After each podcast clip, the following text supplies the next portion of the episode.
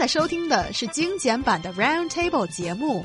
关注我们的微信公众账号 EZFM Round Table，点击页面右下角弹幕 view，可以收听往期节目或者参与直播互动。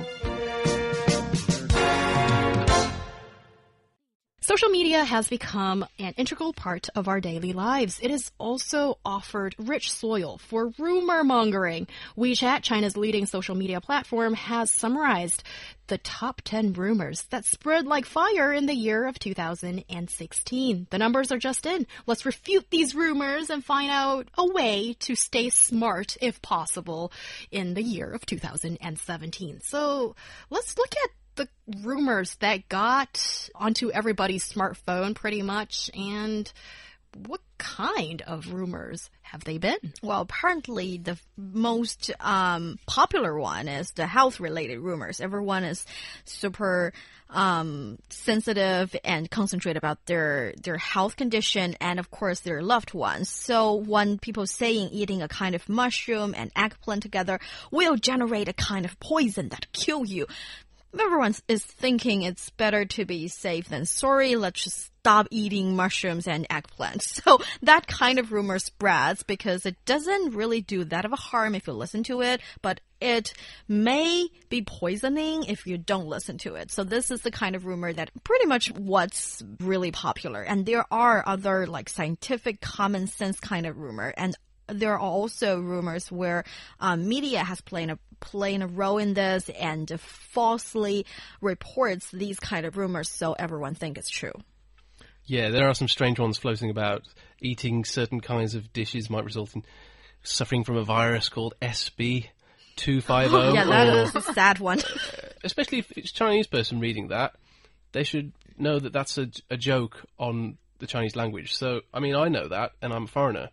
So that knows very good Chinese. Well, not so good, but still, I, I, could tell that's fake. There are other ones that might be seen to be more um, true, such as clicking on this link will cause you to lose all your bank details, which you know that could happen in a certain scenario. Um, but still, people are falling for a lot of silly things here. But and I think it's because on WeChat, especially, if you post this news, your friends, you all live in kind of like an echo chamber, mm-hmm. and you probably all have the same kind of views on life. So your friends would probably also believe what you believe. So that's a little bit dangerous. Yeah, and personally, there's a rumor saying that if you eat um, vitamin C and shrimp together, it'll kill you. I've I've been falling for that for years, and only until like recent years, I I get to know that it will requires a huge amount of shrimp and a huge amount of vitamin C for you to actually die so I feel so I feel like the best lie is always half truth. So there are some scientific background in this, but it's not entirely true, so it's easy for people to fall into it. Oh, that is such a shrewd observation. So you're saying that a lot of these rumors or the best ones, quote unquote, are the ones that have a shred of truth to it. Yes. But there's still a big chunk of it that's just made up. And that's kind of hard to spot sometimes.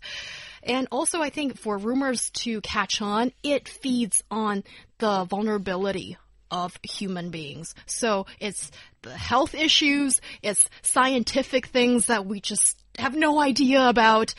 Those are the areas that we easily fall victim. So here's the important part that we need everybody to know. How can we stay smart? If you see some information about it saying that it's from an official website, maybe you should go check the official website yes. instead of just listening to it. Check the source, people. Check, check the, the, source. source. and sometimes have some common sense. Like if you see SB 250, that is a common sense kind of thing. I can help you if you can notice that. And uh, develop a good habit of using the internet. That is to, if you can't find the source, at least find if there are people that have already trying to say it as a rumor and listen to those smart people. Yes. And also, just because it's written down doesn't mean it's true. Yeah. Yes. And also, don't forget, we have a legal regulation on this. If you are spreading a rumor that's been reposted, 500 times, yes, there are some serious legal ramifications that come back and bite you. So you need to be careful when you're spreading these things.